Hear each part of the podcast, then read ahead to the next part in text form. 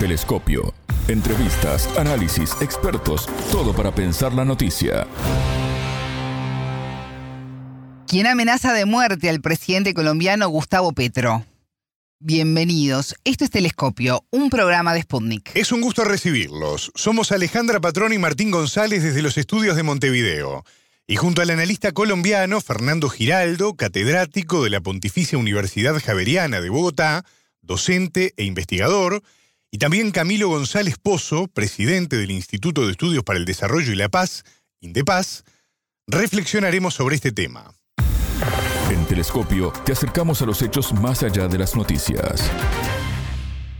Todas las sociedades del mundo, llámese comunismo, llámese socialismo, llámese democrático, llámese feudalista, llámese esclavista, llámese como sea, hermano, tiene que tener dos, dos razones de ser, dos estratos, ricos y pobres. Si aquí a este tipo no lo levantan ligero, vea cómo está dándole plata. ¿Usted cree que la plata que le están dando a esos muchachos es para qué? Para formar colectivos, al estilo, al estilo Venezuela. Porque esto, esto se trata de una guerra civil, Jorge. Esto dentro de muy poquito. A este tipo no le van a terminar el gobierno. Sea porque le den en la cabeza o sea porque lo bajen de allá. A este tipo hay que bajarlo de allá a las buenas o a las malas. A este señor hay que bajarlo como sea, hermano. A este señor hay que bajarlo, sea con las patas para adelante o que lo derrotemos de Colombia Este es uno de los audios que circula en Colombia y que se reprodujo en el exterior, donde se amenaza de muerte al presidente Gustavo Petro, quien denunció los hechos ante la Fiscalía General de la Nación para que sean investigados. El país sudamericano tiene una larga historia de violencia y de tragedias, por lo que toda amenaza adquiere un alto nivel de veracidad. El entrevistado. Para profundizar en este tema, ya tenemos en línea al docente e investigador colombiano Fernando Giraldo, catedrático de la Pontificia Universidad Javeriana de Bogotá. Fernando, bienvenido a Telescopio, ¿cómo estás? Es un gusto recibirte. Un saludo muy especial para ustedes y le agradezco mucho la invitación. Fernando, ¿cómo está viviendo Colombia las amenazas de muerte que recibió el presidente Gustavo Petro a través de mensajes de audio y texto? ¿Y cómo están afectando a la democracia colombiana? A ver, lo primero es que eh, lo que puede uno percibir es que la, mayor parte de la opinión pública ha recibido un poco con sorpresa y con asombro esas amenazas. Suena un poco extraño, quizás paradójico, que nos sorprendamos de eso, un país que ha vivido pues en guerra y bajo violencia política, por lo menos desde finalizada la, la década del 40 del siglo pasado, de manera continua, ininterrumpida, a pesar de todos los esfuerzos por construir paz en el país, no hemos logrado encontrar ese remanso de paz, una paz más o menos duradera en el país. Pero digamos que hay una sorpresa porque rara vez se ha escuchado amenazas de muerte contra un presidente. hemos tenido ese tipo de experiencias en dirigentes políticos de diverso orden, senadores, ministros que han sido asesinados, candidatos presidenciales, muchos, varios, en los últimos tiempos, pero nunca directamente amenazas contra contra un presidente de la República, por lo menos no en el último tiempo. Cuando hablo del último tiempo no recuerdo los antecedentes de los últimos 50 años en Colombia que esto haya sucedido como con tanta vehemencia. Y tiene una particularidad adicional, es que como esto es un gobierno y un signo ideológico contrario a lo que históricamente desde la época de la República se habían tenido en el país, pues eh, no deja de ser eh, impactante que un gobierno que llega eh, con otras actividades ideológicas distintas a lo, a lo tradicional, a lo convencional, haya termine ahora bajo amenazas. Creo que la mayor parte de los líderes del país e instituciones, incluyendo los partidos políticos, han guardado, digamos, como un silencio, no cómplice, sino un silencio como eh, de estupefacción con, con lo que ocurre y por supuesto que manifestando un rechazo a ese tipo de amenazas salvo dos o tres expresiones que han dicho que es que esto es un montaje del presidente de la República, el resto creo que no han tenido la osadía de, de indicar ese tipo de cosas. Y lo segundo es que evidentemente esto refleja un problema que vive la sociedad colombiana, que a pesar de haber estado siempre en conflicto y de no encontrar la paz, con muchas dificultades se trataban de construir pilares fundamentales de la democracia colombiana. Una democracia en ciernes seguramente muy débil, pero ahí se lograba sostener. Pero esto es la expresión de que sí hemos ido profundizando una serie de elementos de desinstitucionalización del país y de construcción claramente de antidemocracia, que creo que esto sacuda a toda América Latina. O sea, que la democracia está en dificultades, hay una contrademocracia en, en el mundo también, esto no es un problema solamente colombiano. Sí. Entonces me parece que esto es lo que yo podría comentarle como expresión de, de una debilidad del sistema democrático colombiano y de las instituciones colombianas. Fernando, el país tiene una larga historia de, de, violencia y tragedias, tú lo mencionabas, hay quienes minimizan estos hechos. ¿Cómo debería actuar la Fiscalía y el propio gobierno ante esto? A ver, hay que partir de, de, dos hechos que son importantes. Se trata de la dignidad del presidente de la República, que más allá de las discrepancias ideológicas o, o de lo que él represente para una parte de la sociedad, pero otra parte lo respalda y abiertamente. Y bueno, igual él tuvo la mayoría en las elecciones pasadas y entonces es el presidente constitucionalmente elegido de manera democrática en el país. Entonces se trata de una dignidad muy importante que cualquier cosa que atente contra la seguridad de, del presidente y la expresión de violencia, que es una amenaza de muerte, pues ya es una expresión de violencia declarada. Eh, digamos, lo único que queda después de eso es que alguien intente en realidad ejecutar esas amenazas, o sea, llevarla a, al hecho cumplido. Pero se trata de la dignidad. Ya lo otro es lo que tiene que ver quién está detrás. Uh -huh. Y entonces eso es un tema que tiene que ver con que las autoridades y las instituciones que correspondan deben adelantar las investigaciones. Fernando, el país tiene una larga historia de violencia y tragedias, tú hacías referencia a esto. Eh, hay quienes están minimizando estos hechos, hay quienes que dicen eh, que debe tomarse muy en serio lo que está ocurriendo. ¿Cómo debería actuar la Fiscalía y el propio gobierno ante estas amenazas? Pues yo creo que el gobierno debe tener la mayor calma y serenidad posible, pues creo que es lo que uno podría observar, ha adoptado hasta el momento el presidente de la República y ha solicitado que sea la Fiscalía la que adelante las investigaciones, eh, pero recordemos que la Fiscalía General de la Nación es el órgano encargado de adelantar este tipo de investigaciones y eventualmente, una vez concluidas ellas, pues presentar ante la justicia el caso y sobre todo si tienen pruebas y ya responsables de esto, pues llevarlo ante la justicia, acusando directamente.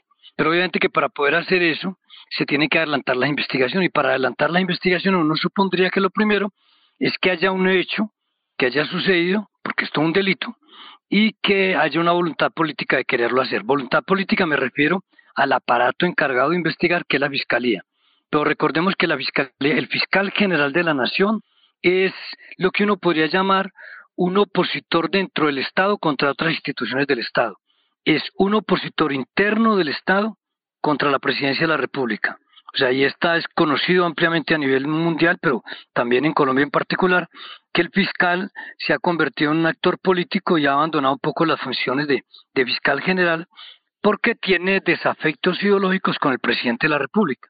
Entonces está en una confrontación entre el presidente y el fiscal. Al darse este tipo de investigación, eso conduce a que el presidente tiene que confiar en un fiscal que ha sido opositor y ha sido especialmente vehemente en contra de la presencia del presidente de Gustavo Petro en la presidencia de la República, no obstante que fue electo. Entonces eso crea la duda de si el fiscal adelantará con la suficiente diligencia, digámoslo así, prontitud eh, y con la suficiente contundencia la investigación. Eh, esperemos que lo haga, porque es su obligación y no tendría ninguna explicación que no lo logre hacer simplemente por las no afinidades que tiene con el presidente de la República. Pero en el pasado hemos tenido muchas evidencias de cómo la Fiscalía General de la Nación, no solo bajo este fiscal, sino con otros fiscales, donde de alguna manera han sido negligentes y permisivos frente a la criminalidad. Y hay muchos hechos, miles de hechos, que en Colombia nunca han sido investigados, no obstante que las carpetas de investigación han terminado donde tienen que terminar, que es en la Fiscalía, para que ellos se adelanten y muchos de esos casos han prescrito por falta de, de celeridad, digámoslo así.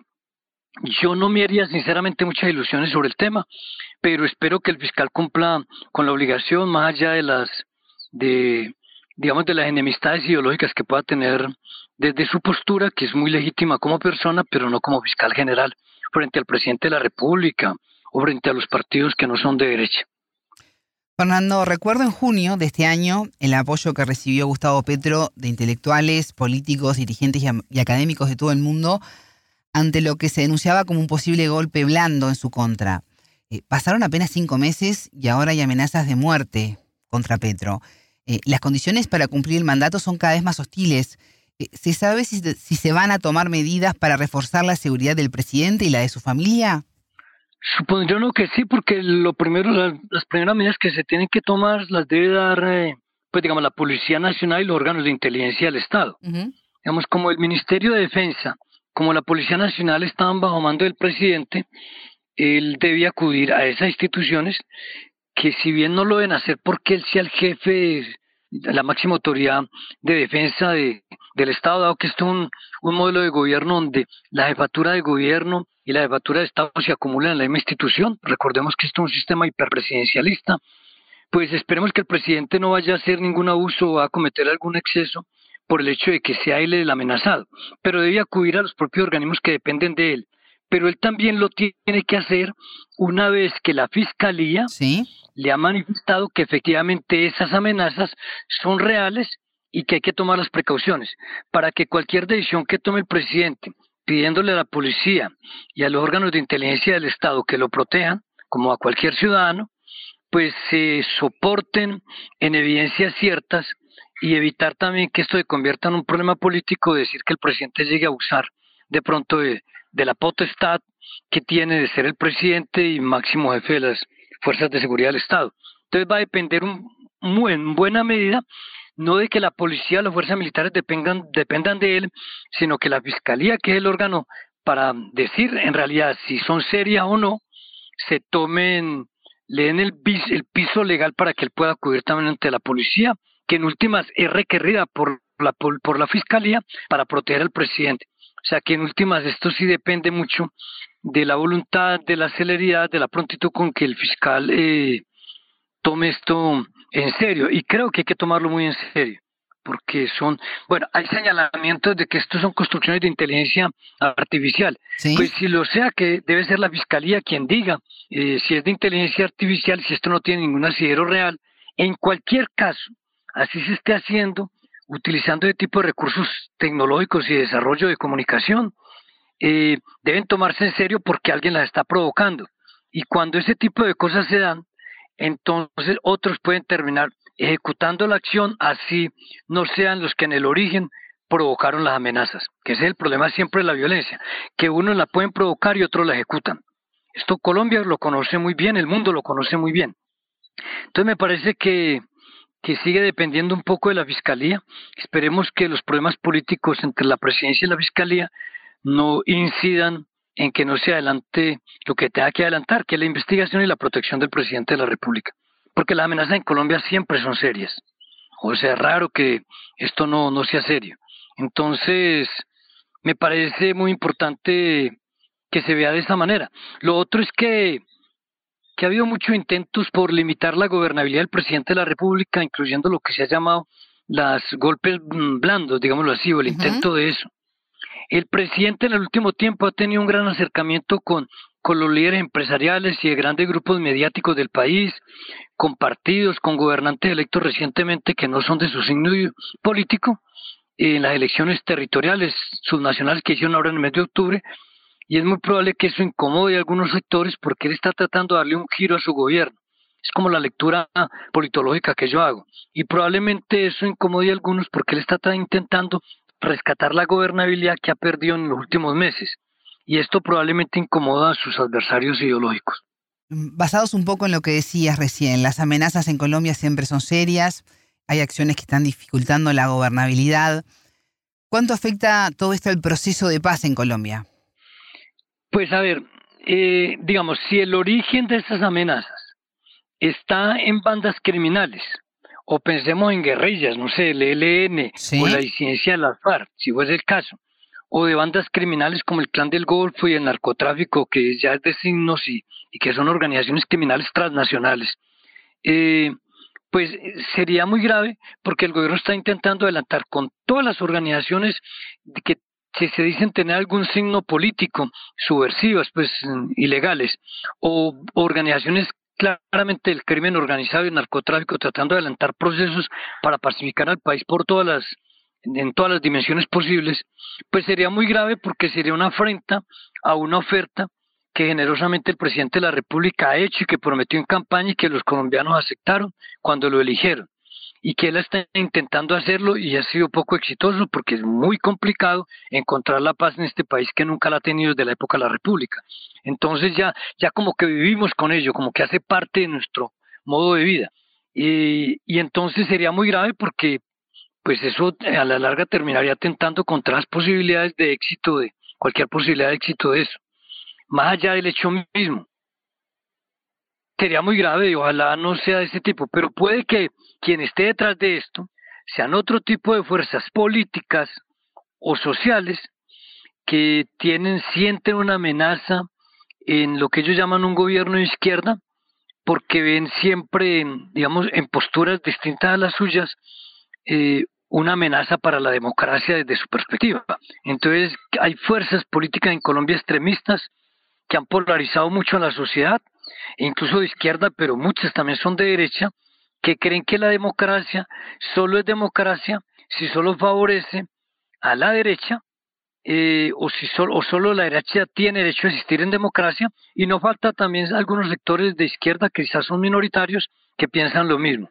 Pero para el caso, dado que el presidente es de izquierda, hay fuerzas extremistas de la derecha, por fortuna son minorías, pero con mucho poder, que a lo mejor están detrás de esto y no necesariamente vinculadas directamente con bandas criminales o con organizaciones ilegales armadas, pero que promueven este tipo de acciones políticas ilegales y antidemocráticas, esperando que otros sean los que ejecuten esa orientación ideológica. Fernando Giraldo, docente investigador colombiano, catedrático de la Pontificia Universidad Javeriana de Bogotá, muchas gracias por estos minutos con Telescopio. No, muchas gracias a ustedes por la invitación. Un saludo muy especial y espero que esto dé algunos elementos de juicio para analizar el problema. Más allá de los titulares, analizamos los temas candentes. El presidente de Colombia, Gustavo Petro, basó su llamado a la fiscalía en una publicación en la red social X del político Alfredo Saade, un ex rival en las elecciones primarias de la coalición Pacto Histórico. Allí Saade compartió un extracto de estos audios y de estos mensajes y denunció que esta narrativa va en línea con el pensamiento de la dirigente ultraderechista colombiana María Fernanda Cabal. El invitado. Para profundizar en este tema, ya tenemos en línea a Camilo González Pozo, presidente del Instituto de Estudios para el Desarrollo y la Paz, INDEPAZ. Camilo, bienvenido a Telescopio, ¿cómo estás? Es un gusto recibirte. Sí, un gusto, un saludo para todos y todas. Circularon en Colombia varios textos y audios donde se amenaza de muerte al presidente Gustavo Petro. El propio mandatario hizo la denuncia ante la Fiscalía para que se investigue esta situación. Camilo, ¿quién quiere matar al presidente Petro? Por lo menos quieren amenazar y generar ruido, incertidumbre, terror. Pues esto, esto es gente definitivamente de la ultra ultraderecha que quiere generar inestabilidad y que son enemigos de una política de cambio. No, no, no aceptan pues ni las mínimas reformas. En Colombia se acostumbraron a utilizar la muerte, la sentencia arbitraria de muerte de, grupos eh, secretos como instrumento de presión política y de búsqueda de, ventajas. Por supuesto que pues desde dónde están haciendo, saliendo las amenazas es parte de las investigaciones que se tienen que hacer. Sí, sí se puede saber el sentido político, innegable, es, es una forma brutal de oponerse a cualquier mínima transformación, porque aquí no estamos pues en el momento de la revolución, se están planteando ajustes, pequeños cambios que hace rato operaron en muchísimos países, pero la intolerancia y la tradición de violencia extrema pues lleva a estas situaciones. Camilo, ¿te llegaron a ti esos audios? ¿Cómo te sentiste al oír eh, estas amenazas y lo que representan para la democracia colombiana? todas, todas estas amenazas es que pues no solamente se está se trata de amenazas a, todos los niveles, ¿no? Tenemos eh, lo que está sucediendo con respecto a los firmantes de la paz, más de 400 asesinatos de firmantes de la paz por completa intolerancia y estigmatización de líderes sociales, masacres. Yo creo que es un... Hay gente que quiere pues, cerrarle la oportunidad a la paz. Colombia, después de décadas de guerra, firmó un acuerdo de paz, se abrió la posibilidad de cierre definitivo de una situación de conflictos armados y guerras. Y ahí están los rescoldos de la gente que se ha beneficiado tanto tiempo con la guerra, que están eh, buscando recuperar el aliento de una sociedad que los ha repudiado de manera categórica. Uno de los audios que, recorrió el país y además traspasó fronteras habla de una posible guerra civil que tendría como propósito acabar con la vida de Petro por sus recientes iniciativas para beneficiar a la población joven con programas que se conocen popularmente como eh, pagar por no matar. Tú decías al comienzo de la entrevista que los responsables son enemigos del cambio. Eh, cuanto más se acerque Petro a las demandas del pueblo y a la paz social, eh, más corre peligro su vida. Sí, esa ha sido la lógica en Colombia en muchas circunstancias donde eh, figuras de cambio se han colocado por encima del régimen. Así sucedió pues en mitad del siglo pasado con Jorge Luis Gaitán. Comenzó el siglo con el asesinato de una figura eh, liberal en su momento eh, con sentido social que era el general Uribe Uribe el método del asesinato, se, asesinato, se han asesinado candidatos presidenciales como a Jaramillo Osa, a, Pizarro, León Gómez, a Carlos Pizarro, al mismo eh, Galán. Entonces ha sido, eh, eso ha sido pues una constante. Cuando yo no creo que Colombia esté al borde de una guerra civil. Aquí tenemos manifestaciones de violencia que son, para ponerle una cifra, no llegan al 15% de las potencialidades de violencia eh, que tuvieron las confrontaciones en la última década del siglo pasado y primera década de este siglo antes de los acuerdos de paz. Estamos en un momento de, de quiebre, de precisamente de, una guerra de décadas, pero eh, lo que estamos es ante los coletazos y las resistencias. Pueden, pueden darse circunstancias eh, que malogren esta posibilidad de cerrar definitivamente este ciclo de guerras y hablan de otro periodo de violencia. No creo que de guerra civil.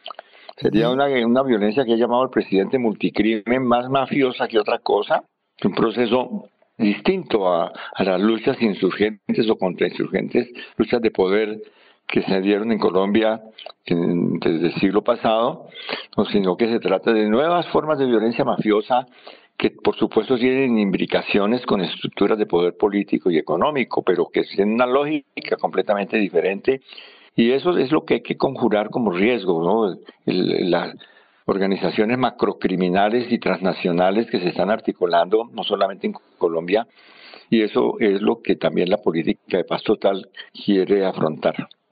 Escuchaba en las últimas horas declaraciones de la oposición asegurando que Petro eh, se está haciendo la víctima con todo esto, mientras que varios legisladores aseguran que esto es en serio, que no son audios solo para llamar la atención, sino amenazas eh, reales que se deben tomar muy en serio. Eh, ¿Considerás que hay intereses de por medio que no permiten ver la gravedad de todo lo que está ocurriendo en el país? Bueno, aquí siempre se ha, se analizado la, todo lo que es la violencia, y los atentados y los manicidios. ¿no? Aquí se cometieron eh, asesinatos de jóvenes que eran tomados como si fueran combatientes y en situaciones de combate y los presentaron pues como lo que llamaron falsos positivos, y eso fue banalizado, ¿no? ha habido una rutinización banal de la violencia, y pues siempre se dice eso, ¿no? De que cuando hay una denuncia de alguna acción, de alguna amenaza, entonces que no, que son autotentados, inventos, creo que es parte de la misma cortina de humo, pues para mimetizar conspiraciones. ¿Y cómo reaccionó la población a todo esto? No, yo, creo que en Colombia todavía esto no son, desafortunadamente los temas de atentados y todas estas situaciones, pues son como son noticias de todos los días, ya no, no significa, significa conmociones, pero no eh, pronunciamientos de proporcionales a la magnitud de, la, de, las amenazas. ¿Y qué podemos esperar para los próximos meses en Colombia, ya muy cerca de un año nuevo? No, yo creo que estamos en un momento de, redefiniciones políticas y yo creo que se está buscando recomponer las estrategias de acuerdo nacional, en eso está el gobierno, el presidente, no solamente frente a partidos políticos, en un tinglado muy, muy inestable, sino incluso frente a los poderes económicos y a nivel internacional. Está buscando acuerdos, alianzas necesarias para eh, darle respuesta a urgencias en Colombia, entre ellas los problemas de la, de la paz. ¿Sigue firme entonces la iniciativa de la paz total en Colombia? Por lo menos como propósito político y de gobierno, ¿no? Y como necesidad histórica. Está, aquí en Colombia vivimos una guerra, pero que, una guerra larga, pero que no será eterna. Eh, tenemos periodos históricos en Colombia de situaciones sin guerra, mediante procesos de acuerdos políticos, de, transacciones, de, sentido democrático, algunas inestables, pero yo creo que estamos en un periodo en el cual eh, Colombia se ubica en, una posición de excepción en el concierto internacional en medio de tantas noticias de guerra y hay una, un apoyo de la comunidad internacional, del Consejo de Seguridad de las Naciones Unidas, de muchos países a las estrategias de, de, paz total. ¿Y cómo se encuentra el presidente Gustavo Petro en medio de estas negociaciones y ahora además con, con amenazas contra su vida? El presidente Petro es una persona de mucho equilibrio, muy tranquila, y, sobre esto pues amenazas no solamente pues a, contra él, sino contra la vida pues de su familia, ¿no? Que son, pero él, él, responde, lo primero es que responde institucionalmente, no toma esto como pretexto para acciones arbitrarias de fuerza o para disposiciones de inteligencia y de seguimiento ilegal a adversarios ni nada por el estilo. Tiene sobre esto un procedimiento de un talante completamente democrático, es una persona muy ecuánime para responder a situaciones de crisis, tiene gran entrenamiento en el manejo de crisis, yo creo que eso, la resiliencia de este presidente es notable, por eso yo creo que no lograrán desestabilizar ni al presidente ni al país. Camilo González Pozo, presidente del Instituto de Estudios para el Desarrollo y la Paz, INDEPAZ, muchas gracias por estos minutos con Telescopio. Bueno, un gran saludo para ustedes. Telescopio. Ponemos en contexto la información. Hasta aquí nuestro espacio de análisis. Ya lo saben, la frase del día la escucharon en Telescopio. Todas las caras de la noticia en Telescopio. Esto es la expresión de que sí hemos ido profundizando una serie de elementos de desinstitucionalización del país y de construcción claramente de antidemocracia que creo que esto sacuda a toda América Latina. Telescopio, un espacio para entender lo que sucede en el mundo.